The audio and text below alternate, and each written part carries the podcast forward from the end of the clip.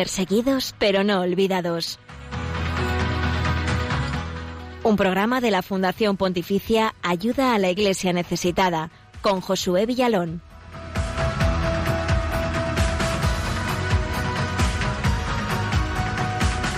Muy bienvenidos a este espacio de Radio María que es puente de información, oración y caridad con los cristianos perseguidos en todo el mundo. Buenos días, te invitamos a acompañarnos y tú ser también testigo de la fortaleza de la fe de estos hermanos nuestros y de la esperanza contra toda esperanza y de la alegría pese al sufrimiento.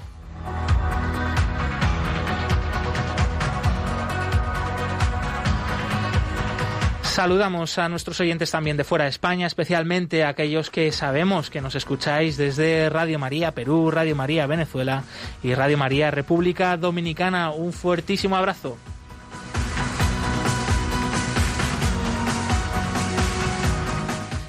Buenos días, Miguel Ángel Sánchez. Aquí estamos una semana más. Buenos días a todos en Radio María España, un saludo. y también damos la bienvenida. Buenos días, Yolanda Gómez en los controles. Eh, muchas gracias, compañera. Hoy, 25 de febrero, la Iglesia celebra, entre otros, a San Luis Versiglia y San Calisto Caravario, misioneros salesianos y mártires en China. Interceden por la Iglesia en este país asiático para que pueda vivir su fe con plena libertad y en comunión con la Iglesia del resto del mundo, también encomendamos a San Luis Versiglia y San Calisto Cadavario todas las intenciones, eh, todas las oraciones de las personas que estáis ya sumándoos a este programa Perseguidos pero no olvidados en Radio María y por supuesto también encomendamos la vida de los cristianos pobres y perseguidos en todo el mundo.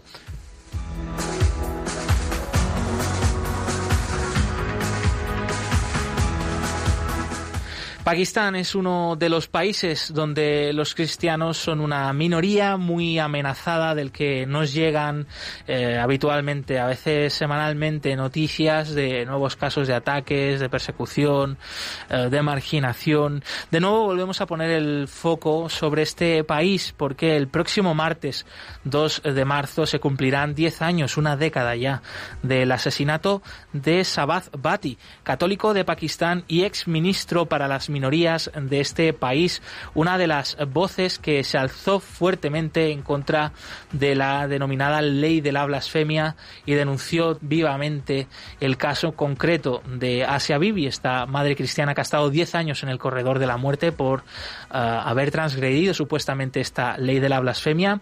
Se trata pues de un conjunto de normas del Código Penal de Pakistán totalmente arbitrarias eh, y discriminatorias especialmente contra las minorías, en este caso los cristianos de Pakistán. Sabaz Bati eh, pues fue un héroe de la fe, le recordaremos en el programa de hoy. Lo haremos de la mano de Jaime Noguera, consejero de ayuda a la Iglesia necesitada en España, que ha visitado Pakistán, ha conocido de cerca el testimonio de la Iglesia en Pakistán y el legado y el testimonio que sigue vivo entre los cristianos pakistaníes de Sabaz Bati. Lo haremos enseguida en unos minutos. También pues eh, hoy repasaremos la situación de la libertad religiosa en Pakistán, del informe libertad, de la mano del informe Libertad Religiosa en el Mundo, y te compartiremos eh, pues un testimonio que, como pues no podía ser otra manera, nos llega de viva voz del propio Sabaz Bati. Recuperaremos aquí algunas de sus palabras de lo que luego se ha denominado el legado espiritual de Sabbath Bati, que yo creo que nos va a hacer mucho bien conocerlo de cerca y escuchar su propia voz. Te invitamos a acompañarnos además hoy porque cantaremos al Señor desde este país de Asia, desde Pakistán, en Urdu, que es el idioma local pakistaní. Eh, allí, pues los cristianos también alaban y cantan al Señor eh, y muy bonitas estas canciones. Eh, te recordamos, estos son los otros canales para que te puedas poner en contacto con el equipo del programa. Claro que sí, podéis seguirnos a través de Twitter en arroba ayuda y que podéis dejar vuestros comentarios con el hashtag perseguidos Radio María. También estamos en Facebook, Instagram y YouTube y podéis escribirnos al correo electrónico del programa perseguidos pero no olvidados arroba radiomaria.es. Hacia el final del programa abriremos los eh, micrófonos de la emisora para todos los oyentes, daremos ese teléfono para que podáis intervenir aquí en directo. También recordaros que desde ya podéis ponernos también rostro, estamos eh, emitiendo a través del Facebook Live de Radio María, por ahí hay ya conectadas eh, más de una treintena de personas, encantados de teneros a través de este otro medio digital y poniendo sonido y también imágenes. por ejemplo, ya nos llegan mensajes de Leo Beltrán González desde Madrid, Cecilia Rodríguez. Muchísimas gracias por estar ahí. También bendiciones para todos vosotros. Encantados de escuchar vuestros comentarios que nos vayáis dejando ahí en el Facebook Live de Radio María y los eh, más adelante en el programa iremos destacando alguno de ellos. Eh, César Lavarias, que te acabas de conectar también, acabas de mandar un saludo. Muchas gracias, amigos oyentes, eh, por estar aquí al otro lado de las ondas de la radio o también del Facebook Live de Radio María. Escuchamos ahora al Papa Francisco en el mensaje de su último el pasado domingo, último Ángelus, eh, de ese primer domingo de Cuaresma, en el que, eh, repasando el Evangelio del día, nos hacía recordar la importancia de la Cuaresma, de esta lucha que hacemos junto con Jesucristo para convertirnos, eh, para vencer a la muerte y exultar en la alegría de la Pascua, que ya pues va quedando menos para, para esta fiesta. Así que escuchamos al Santo Padre con esto arrancamos nuestro programa de hoy.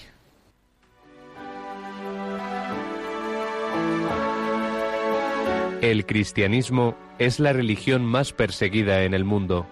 Conoce de cerca esta realidad en Perseguidos pero no olvidados, un programa de ayuda a la Iglesia necesitada en Radio María.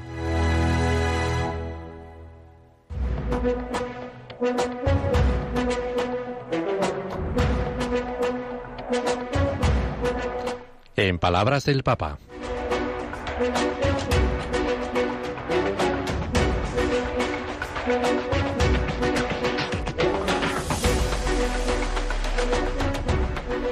Pati Efectivamente, durante los 40 días, durante los 40 días vividos por Jesús en el desierto, comienza el duelo entre Jesús y el diablo, que terminará con la pasión y la cruz. Todo el ministerio de Cristo es una lucha contra el maligno en sus múltiples manifestaciones, curaciones de enfermedades, exorcismos de los endemoniados, perdón de los pecados, pecados.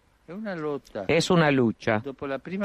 Después de la primera fase en la que Jesús demuestra que habla y actúa con el poder de Dios, parece que el diablo prevalezca cuando el Hijo de Dios es rechazado, abandonado y finalmente capturado y condenado a muerte.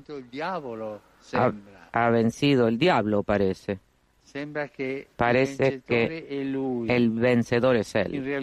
En realidad, la muerte era el último desierto a atravesar para derrotar definitivamente a Satanás y liberarnos a todos de su poder.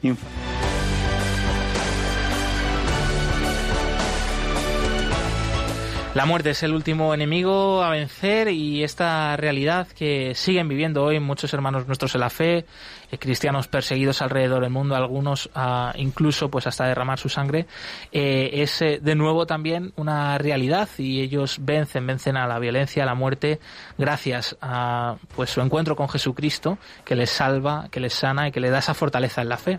Totalmente, Josué, y como comentaba el Papa Francisco, durante estos 40 días era una lucha constante y también que Jesucristo tenía que atravesar para derrotar el mal. O sea, tenía, tenía que asumir esa condición, ¿no?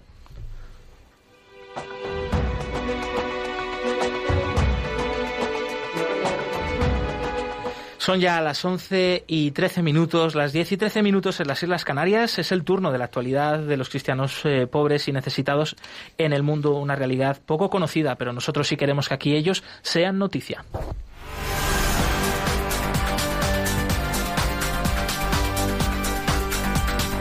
Queremos que sea noticia.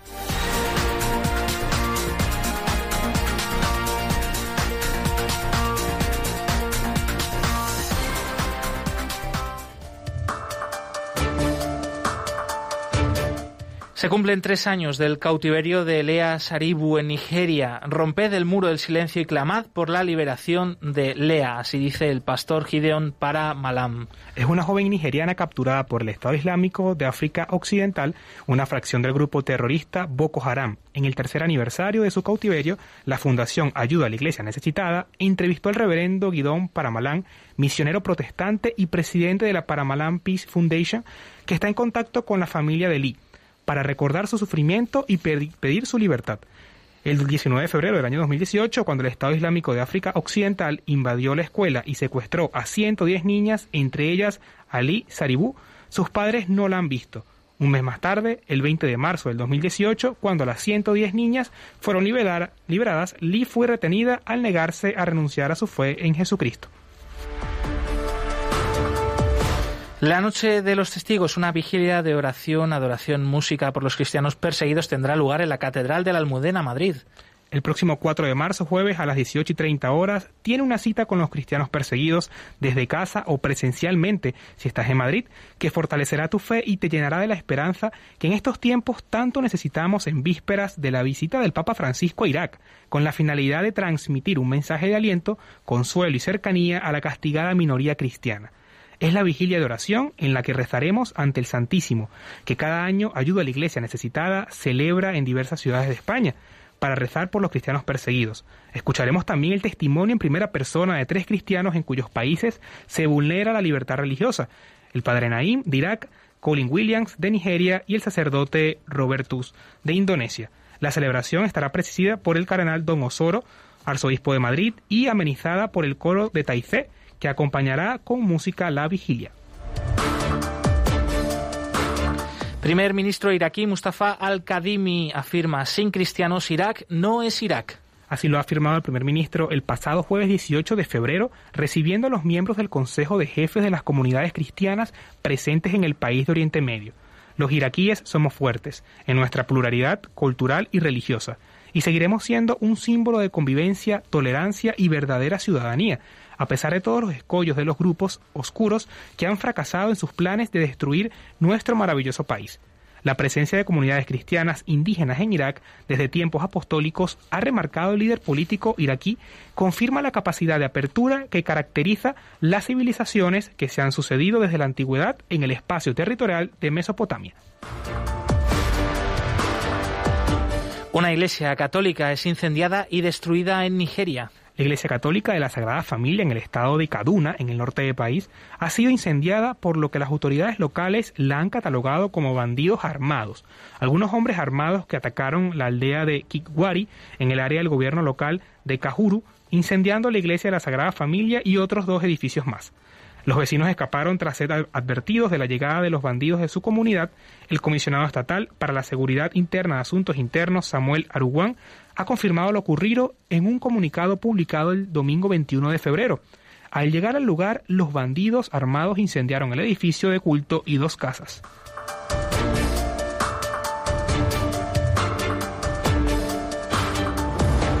Hasta aquí la actualidad eh, de esta última semana con relación a los cristianos pobres y perseguidos. Más información en la web. En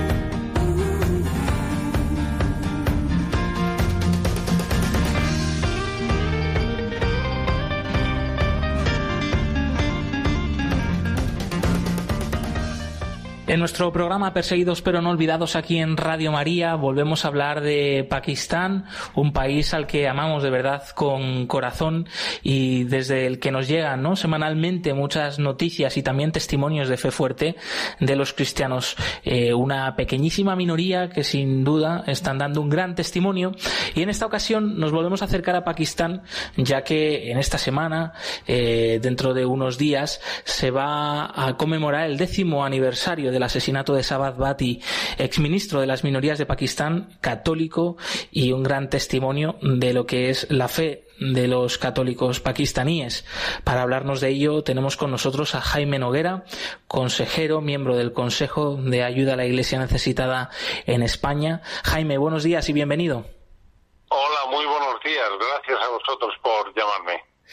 Jaime, tú conoces eh, Pakistán en primera persona, eh, pudiste visitarlo de la mano de ayuda a la iglesia necesitada y conocer, la verdad que bastantes sitios de este país, un país eh, grande, de muchos contrastes, un país de mayoría musulmana. ¿Qué fue, y qué recuerdo tienes, lo que primero te impactó, te impresionó al pisar Pakistán? O sea, me impresionó el, lo acogotado que está todo lo que no sea islámico en Pakistán. Pakistán es un país de olores y colores. Eh, no es un país de no es un país de palabras y sonidos, por decirlo de alguna manera.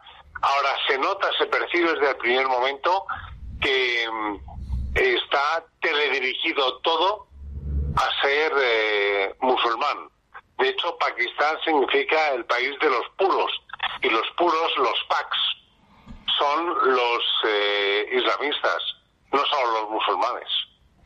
Y eso se nota desde el primer momento. Eso es, o sea, se aprecia que, que además es un seguimiento riguroso, ¿no? De lo que es el Corán y de la ley islámica de la Sharia. Absolutamente. Yo recuerdo perfectamente un trayecto de unos 150 kilómetros eh, entre eh, Lahore y eh, Faisalabad, en el que dejé de contar las mezquitas que se veían solo desde la carretera. Hmm. Cuando iba por 100 y no llevábamos 20 kilómetros, dejé de contar, dije no tiene sentido. Hmm. Y esto que, bueno, ¿qué nos dice, qué te dice a ti y qué te hizo constatar de lo que supone ser un cristiano en este país?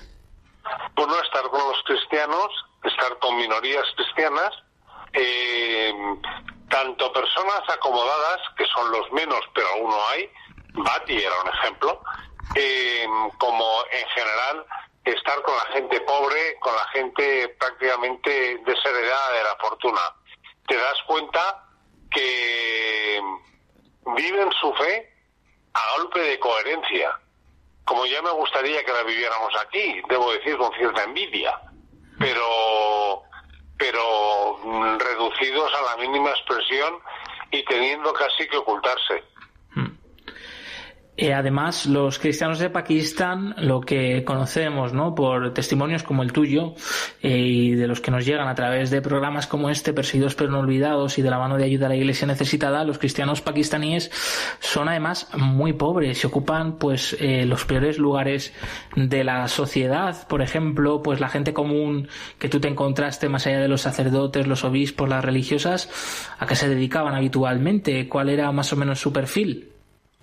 Son o campesinos o los que fabrican los ladrillos, em, teniendo que fabricar unos 1.500 ladrillos en semana para, para que les paguen. O sea, no cobran si no hacen el mínimo de ladrillos y trabajan desde críos.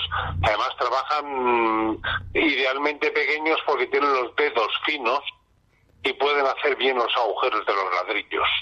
No sé si me estoy explicando con suficiente dolor. Pues sí, o sea, a mí me viene a la memoria, por ejemplo, el recuerdo como de los eh, israelitas, ¿no? Cuando estaban en Egipto, como, bueno, pues como esclavos, ¿no? Prácticamente. Es, es un buen ejemplo, es un buen ejemplo. Eh, piensa que en Pakistán hay muchos terratenientes y no pocos de los campesinos cristianos a los que se les ofrece la conversión a cambio de tener mejor nivel de vida, es decir, les quieren comprar la conversión, no pocos de esos cristianos eh, lo que cobran es en alojamiento y en comida. Em, y para que puedan ir tirando, les prestan el alojamiento y les prestan la comida como una deuda que ya pagarán al terrateniente.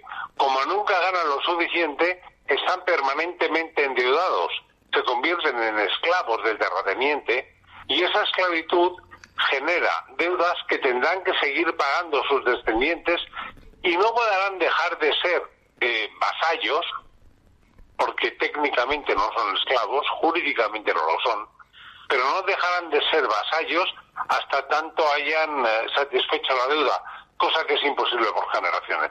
Claro, sí, entrar en un ciclo del que muchas veces pues ya no pueden salir.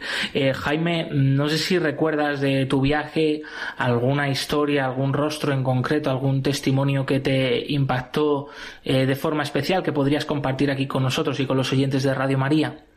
A mí hay dos cosas que no se me olvidarán. En primer lugar, las chicas, las jóvenes, con la cruz de Cristo tatuada en la mejilla, para que se viera claramente que son cristianas católicas y por lo tanto no pudieran tocarlas para no caer en impureza, es decir, no pudieran violarlas. Los eh, salvajes que pudieran abusar de ellas y eso me dejó impactado.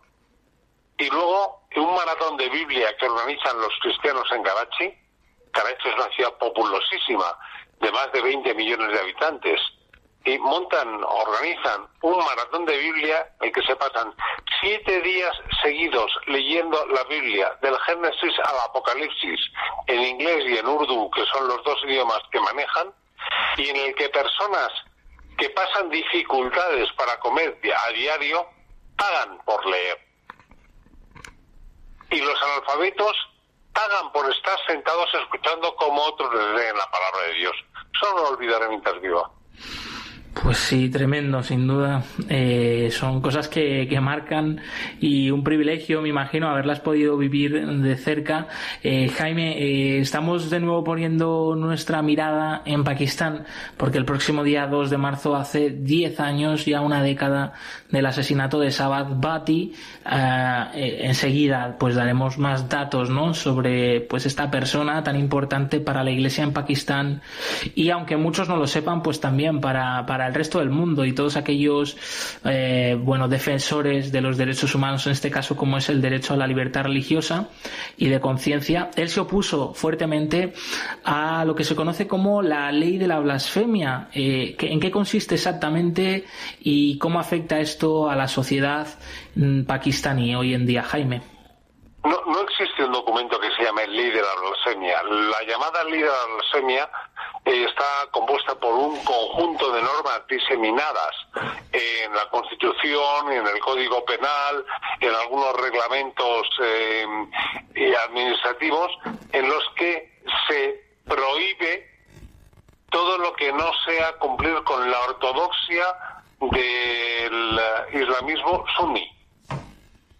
Em, de manera que eh, se considera que cualquier cosa que pueda eh, ser interpretada por un musulmán como ofensa al Corán o a la manifestación de la Sunna, que es la tradición, eh, suficiente para que te denuncien y te puedan condenar eventualmente a muerte. Hmm. Eh, eso es la ley de la blasfemia. Eh, por lo tanto, la libertad religiosa es técnicamente imposible en Pakistán. Claro. Por, imperativo de la Constitución, eh, el artículo 2 de la Constitución, y de algunos artículos en los que se diseminan estas limitaciones en el Código Penal esta ley o conjunto de leyes, ¿no? conocidas como de la blasfemia, sí que han sido mundialmente conocidas por el caso de Asia Bibi, eh, una persona madre cristiana eh, que ha estado en el corredor de la muerte 10 años. Su historia, pues finalmente, bueno, pues ha, ha sido, fue absuelta. No obstante, eh, la amenaza de muerte contra ella, pues sigue en pie y ha tenido que huir del país junto con su familia. Sabat Bati luchó ¿no? y denunció el caso de Asia Bibi públicamente fue otro de los motivos por los cuales fue asesinado por radicales islamistas. Eh, Jaime, ¿qué solución eh, podría tener eh, esta situación que ocurre en Pakistán y que discrimina sobremanera a las minorías religiosas y en este caso también a los cristianos? Bueno, mm, técnicamente Asia Bibi no ha sido absuelta, ha sido declarada como alguien que no ofendió, porque no se puede absolver al que se acepta en un tribunal que ha blasfemado. Es curioso el tecnicismo, pero en esto hay que hay que tener cuidado. ¿Qué se puede hacer? Pues eh, para empezar no enfrentarlo cara a cara, que tú no puedes decirle a nadie en su país lo que debe hacer, porque lo que conseguirás es que Pakistán se cierre más en banda. Pero sí de modo indirecto a través de las ONGs o a través de asociaciones, pues el eh, conseguir poco a poco que haya cierta apertura de conciencia y cierta apertura a la libertad religiosa a cambio de pues los apoyos o no apoyos en las organizaciones que tienen que ver con el fomento de la cultura, el fomento del deporte, eh, las ayudas a la alimentación, porque es la única manera. Mm. Es decir, si no te abres en temas religiosos, pues no te voy a apoyar en el Comité Olímpico, por ejemplo. Si no te abres a temas religiosos, pues te van a llegar menos apoyos eh, de tal organización que ayuda a, los necesitados o a los que pasan dificultades. Pero como te quieras opinar directamente y decir, eh, o, tenéis una legislación más abierta que no dependa de la Sharia, de la ley islámica, nosotros con vosotros, no vamos a conseguir nada. Mm. Y una Porque Pakistán es un país de casi 200 millones de habitantes y además tiene fuerza nuclear. Mm, eso es también muy interesante, es una, es una potencia emergente, sin duda. Eh, Jaime, una última pregunta antes de terminar. Eh, también, eh, bueno, pues en tu visita a Pakistán, tú fuiste testigo del trabajo de la iglesia, de la pequeña iglesia pakistaní sobre el terreno que está siendo apoyada por ayuda a la iglesia necesitada y, el trabajo de esta fundación con, con todos estos hermanos nuestros en la fe, tan pobres, tan humildes, tan necesitados, pues para que puedan seguir siendo fuertes, ¿no? dando su testimonio allí, permaneciendo en su país eh, y proveyéndoles de todo lo necesario pues para fortalecer su fe ¿no? y, y para que bueno pues hagan esa evangelización de forma bueno pues mejor posible. Eh, Jaime, ¿qué destacarías de este trabajo conjunto de ayuda a la iglesia necesitada con la iglesia local de Pakistán al que nos podemos unir ya desde aquí, por supuesto, en nuestra oración y también en nuestra ayuda? Vamos a ver, ellos fundamentalmente lo que nos piden es que recemos por ellos. Teniendo necesidades perentorias, que recemos por ellos y que les ayudemos en la formación de catequistas. Eh, a mí lo que me parece maravilloso que hace eh, la Fundación Pontificia Ayuda a la Iglesia Necesitada es el soporte a los obispos, reconocido por los obispos, que los que yo conocí son gente maravillosa, a la formación de los catequistas, porque la manera que tienen de diseminar la formación cristiana y de trasladar la buena noticia del Evangelio es a través de los catequistas que se forman en Cuspur, en la Escuela Nacional de Catequistas. Y el apoyo que ofrece ayuda a necesitada ahí es fundamental, tanto en materiales como en eh, soporte y capacitación de los catequistas. Pues una vez más, eh, muchas gracias Jaime Noguera por atender los micrófonos de Radio María, consejero de ayuda a la Iglesia necesitada en España. Un fuerte abrazo. Un fuerte abrazo y muchas gracias a vosotros. Que Dios os bendiga.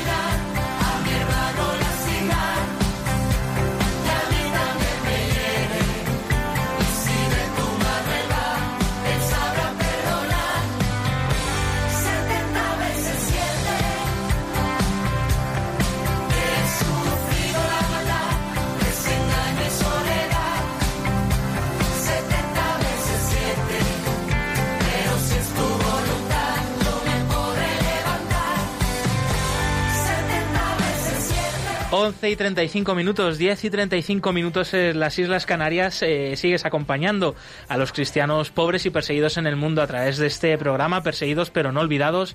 En Radio María te recordamos, para continuar, cuáles son los canales eh, para que te puedas poner en contacto con el equipo del programa. Claro que sí, podéis seguirnos a través de Twitter en arroba ayuda y dejar vuestros comentarios con el hashtag perseguidos Radio María. También estamos en Facebook como Ayuda a la Iglesia Necesitada, en Instagram y por supuesto también en nuestra cuenta de Ainor de YouTube, donde vais a encontrar todos los vídeos que ponen rostro a todo lo que os contamos aquí en Radio María. Y también podéis escribirnos al correo del programa perseguidos pero no olvidados arroba radiomaria.es. Seguimos también emitiendo en directo a través del Facebook Live eh, de Radio María. Gracias por eh, a, todos los que nos acompañáis por ahí. Eh, por ejemplo, Rosalina Sánchez, Gilberto Martínez. Gracias por vuestros saludos, por vuestras oraciones. nos estáis escribiendo además de tantos sitios del mundo que nos impresiona. Por ejemplo, desde Maryland, Estados Unidos, Nicaragua, Filipinas. Bueno, pues una pasada ver cómo pues las ondas de la radio llegan hasta bueno los lugares más insospechados y también gracias a esta herramienta del Facebook Live por ahí nos podéis poner también rostro. Aunque Miguel os está Miguel os está dando un poquito la espalda ahí ya les saludas que te puedan ver los ojos.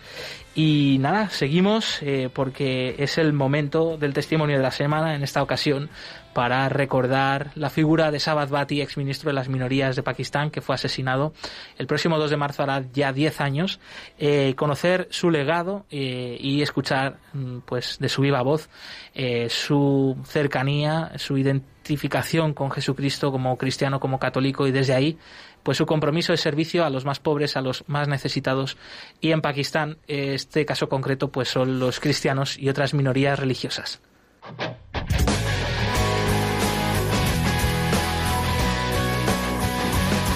Testigos del siglo XXI.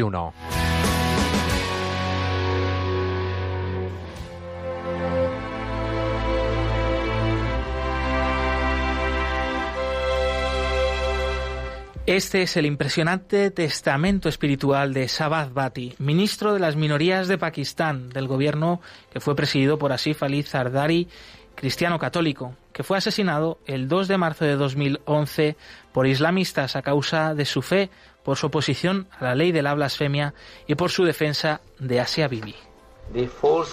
Me llamo Sabat Bati. Nací en una familia católica. Mi padre era un profesor jubilado y mi madre una ama de casa que fue educada de acuerdo a los valores cristianos y las enseñanzas de la Biblia.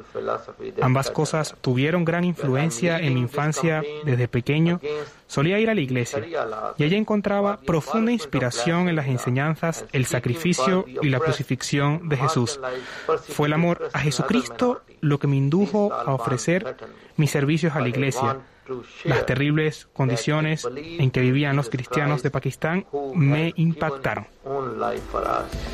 Recuerda también Sabbath Bhatti en su testamento espiritual que un Viernes Santo, cuando él tenía 13 años, escuchó el sermón sobre el sacrificio de Jesús para la redención y la salvación del mundo. Entonces, él pensaba que debía corresponder a este amor, amando a todos los hermanos y hermanas, poniéndose al servicio de los cristianos y especialmente de los pobres, los necesitados y los perseguidos de este país islámico de Pakistán. Sabad Bati también recordaba poco antes de morir cómo le habían pedido que pusiera fin a su lucha contra la ley de la blasfemia, pero él se había siempre negado a pesar de poner en riesgo su vida. La respuesta siempre, su respuesta siempre era la misma. No buscaba la popularidad ni tampoco posiciones de poder. Solo buscó un sitio, como él decía, a los pies de Jesús. Quería que su vida, eh, su carácter, sus acciones hablasen de Jesús y que digan fuerte y claro que él era cristiano. Y este deseo tan fuerte que él tenía, eh, pues eh, le hacía considerarse un privilegiado, no, no un marginado como son tantas veces los cristianos de Pakistán.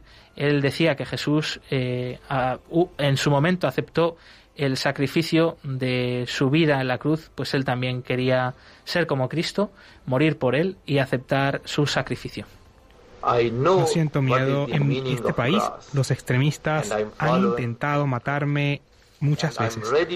Me han encarcelado, amenazado, perseguido y han aterrorizado a mi familia.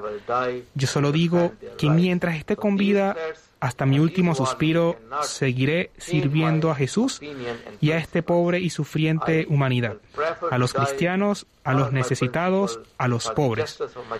Creo que los cristianos de todo el mundo en el 2005 le tendieron la mano a los musulmanes víctimas del terremoto han construido un puente de solidaridad, amor, comprensión, colaboración y tolerancia entre ambas religiones. Si estos esfuerzos se mantienen, tengo la convicción de que ganaremos los corazones y las mentes de los extremistas. Por último, Sabbath Bati en su testamento espiritual recuerda que gracias pues a estos pequeños esfuerzos como el que, el que él hizo y el legado que ha dejado con su testimonio de fe, vivir hasta el final, van a traer un cambio positivo. Recordaba, la gente no se odiará, no se odiará, no se matará en nombre de la religión, sino que se amarán los unos a los otros, traerán armonía, cultivarán la paz y la comprensión en esta región del mundo, continuaba y finalizaba Sabat y creo que los más necesitados, los pobres, los huérfanos, sea cual sea su religión, deben ser tratados por encima de todo como seres humanos.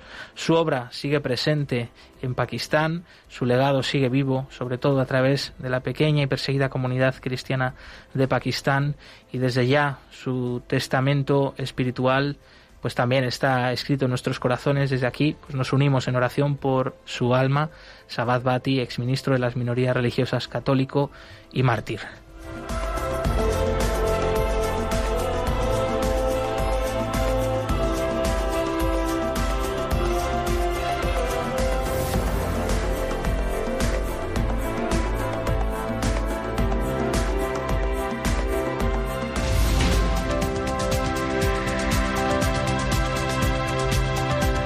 Libertad religiosa en el mundo.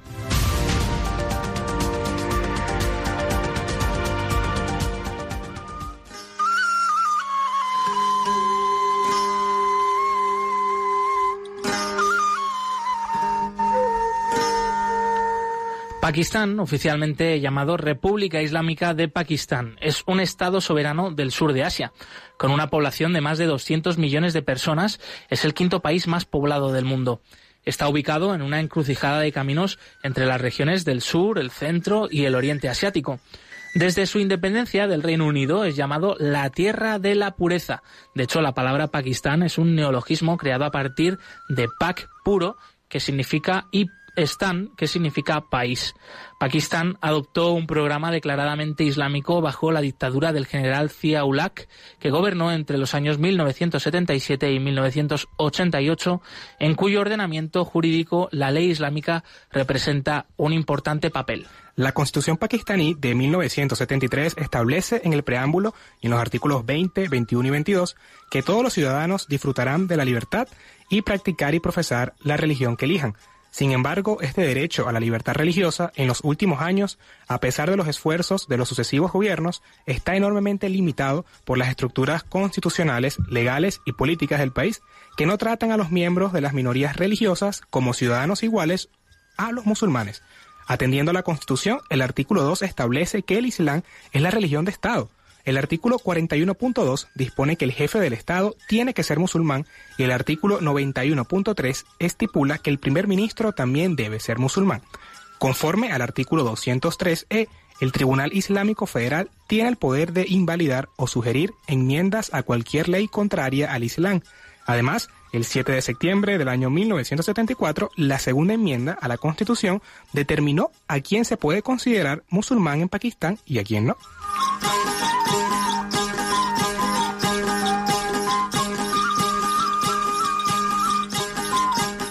Desde una perspectiva legal, las llamadas leyes de la blasfemia incorporadas en 1986 al Código Penal de Pakistán limitan enormemente la libertad de religión y de expresión. La profanación del Corán e insultar a Mahoma son delitos punibles con cadena perpetua y pena de muerte respectivamente. En la vida cotidiana estas leyes se utilizan con frecuencia como medio para perseguir a las minorías religiosas. Hasta ahora en Pakistán no se ha ejecutado a nadie por blasfemia, pero el denominado corredor de la muerte de las prisiones pakistaníes se va llenando poco a poco. Según un informe, de los más de 8.000 presos condenados a muerte, más de 1.000 son casos de blasfemia, aunque este extremo no se ha podido comprobar. Uno de los casos más conocidos fue el de Asia Bibi, mujer cristiana que fue juzgada y condenada a muerte por blasfemia en el año 2010 por un tribunal pakistaní. En octubre del año 2018, el Tribunal Supremo de Pakistán la absolvió debido a pruebas insuficientes y actualmente se encuentra en el exilio.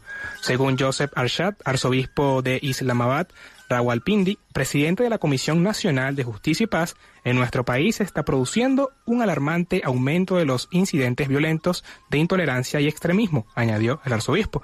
Estos ataques contra las minorías no se pueden aceptar y el Estado tiene que reconsiderar profundamente el Plan de Acción Nacional.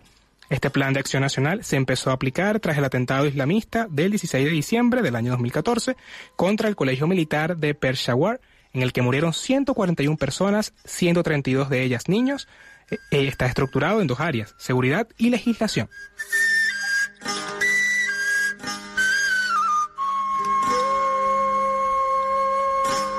En esta situación apenas hay buenas noticias para la libertad religiosa en Pakistán. Se puede mencionar la inauguración de una capilla cristiana en el campus de la Universidad de Ingeniería Agrícola de Faisalabad en un país que cuenta con 177 universidades e institutos de educación superior, es la primera vez que se permite la presencia de un lugar de culto no musulmán. Joseph Coates, eh, arzobispo católico de Karachi, al sur de Pakistán, ciudad portuaria, fue nombrado cardenal el 29 de junio de 2018. El 20 de mayo de ese año declaró a la prensa que el diálogo interreligioso constituye una prioridad para la Iglesia y para la sociedad de Pakistán. Pero al mismo tiempo, este cardenal no ocultó el hecho de que la violencia es un problema que afecta a todo el país. Esta forma de Islam muy fanática y extremista, que no es el Islam de la población en general, afecta no solo a los cristianos y a otros no musulmanes, sino que los terroristas no dejan libres ni a los propios musulmanes, declaró Monseñor Coates. Mientras se espera una posible mejoría de la situación en el país, el número de pakistaníes pertenecientes a las minorías religiosas que quieren abandonarlo sigue creciendo.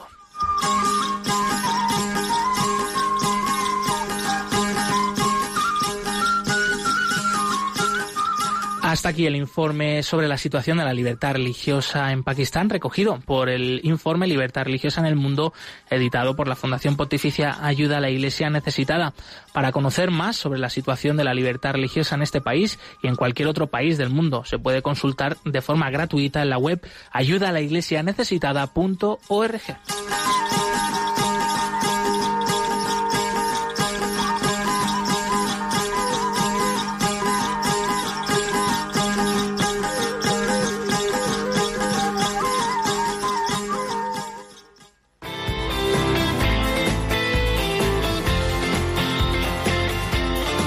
Cantad al Señor todos los pueblos.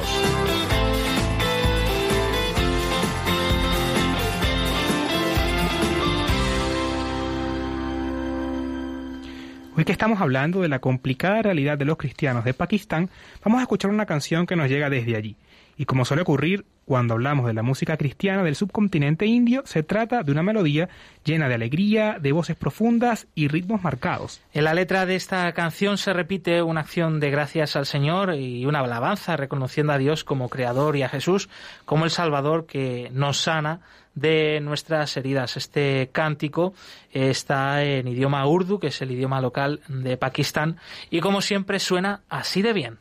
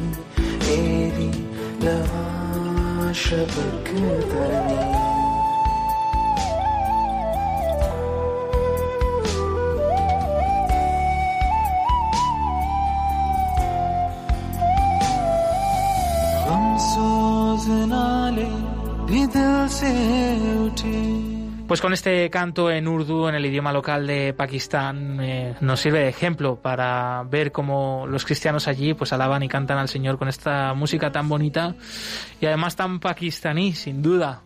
Y con esta canción recordamos también el eh, teléfono de la emisora para que puedas eh, participar aquí en directo enseguida con nosotros y con todos los oyentes de Radio María, compartir tus comentarios sobre los distintos temas que estamos tratando en el programa de hoy o alguna intención de oración, podéis llamar ya al 91005 9419. Repetimos, 91005 9419. Mientras tanto, vamos con eh, la sección más cercana a ti, aquella que tienes más próxima a tu casa, a la vuelta de la esquina.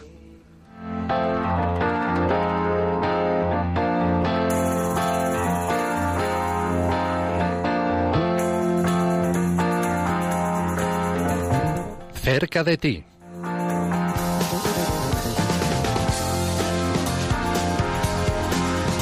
Lo adelantábamos en una de las eh, noticias de nuestra sección de actualidad. Eh, la semana que viene se va a celebrar la Noche de los Testigos, una vigilia de oración por los cristianos perseguidos en eh, Madrid, en la Catedral de la Almudena. Para darnos más detalles sobre esto e invitarnos a participar, tenemos con nosotros a Nieves Barrera, compañera del Departamento de Promoción de Ayuda a la Iglesia Necesitada. Nieves, eh, bienvenida, buenos días y cuéntanos más información sobre esta Noche de los Testigos.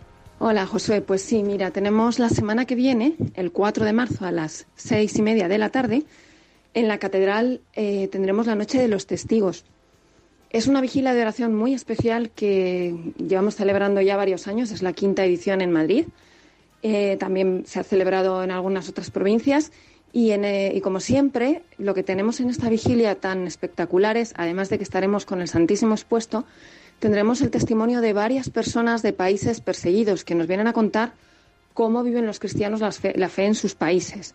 Personas de África, de Medio Oriente, personas de Asia. Eh, son tres testimonios que nos van a ayudar a vivir la fe aquí. Porque, como siempre decimos, los testimonios de eh, vivir la fe en dificultad, como en los cristianos perseguidos, a nosotros nos ayudan a, ser más fieles aquí y a pensar que realmente se puede vivir la fe ante las dificultades estará el señor Cardenal y además tendremos, bueno, tendremos una música preciosa con el grupo de TC de Madrid que estará con nosotros. Será una vigilia muy emotiva, muy bonita, muy centrada a pedir por los cristianos perseguidos y como siempre ellos, fíjate, como, como siempre hacen, nos acercan al Señor, ¿no? Nos reúnen ante el Señor para pedir por ellos. Así que vamos a salir todos recibiendo un montón de gracias y vamos a unirnos en oración con ellos, con, con estos eh, testimonios que de verdad son impactantes, pero son testimonios de esperanza, una esperanza que tanta falta nos hace en este momento.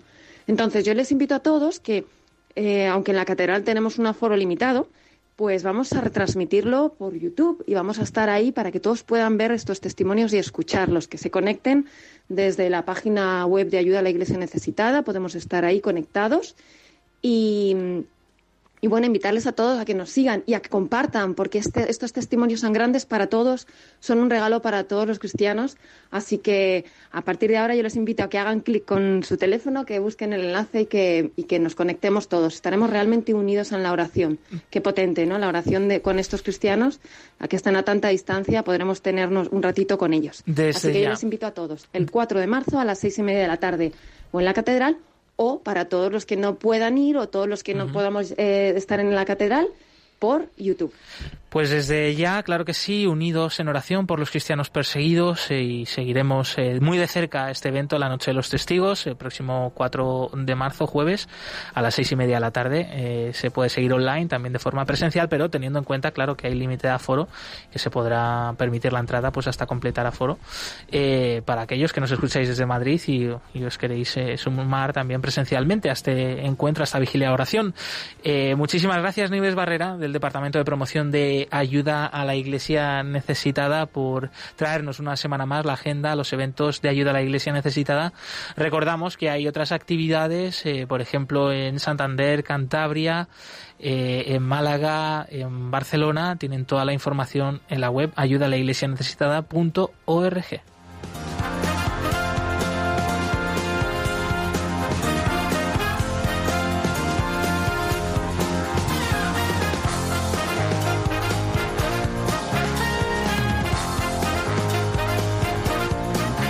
Miguel Ángel Sánchez, se nos acaba el tiempo, tenemos que despedirnos, amigo. Totalmente, y bueno, las noticias hoy súper, súper interesantes, ¿no?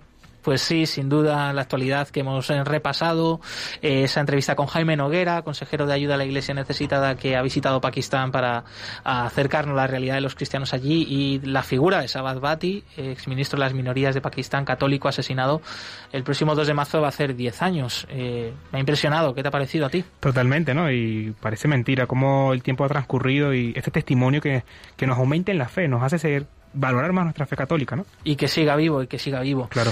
Mm, gracias, Yolanda Gómez, en los controles. Nos vemos eh, la próxima semana, el próximo jueves 4 de marzo, aquí a la misma hora, a las 11 de la mañana. Te recordamos, puedes volver a escuchar el programa completo en el podcast de Radio María o en la web de Ayuda a la Iglesia Necesitada. Te dejamos con el rezo del Ángelus porque continúa aquí la programación en Radio María. Movidos por el amor de Cristo al servicio de la Iglesia que sufre, un fuerte abrazo, feliz día y no se olviden de por los cristianos perseguidos. Hasta pronto.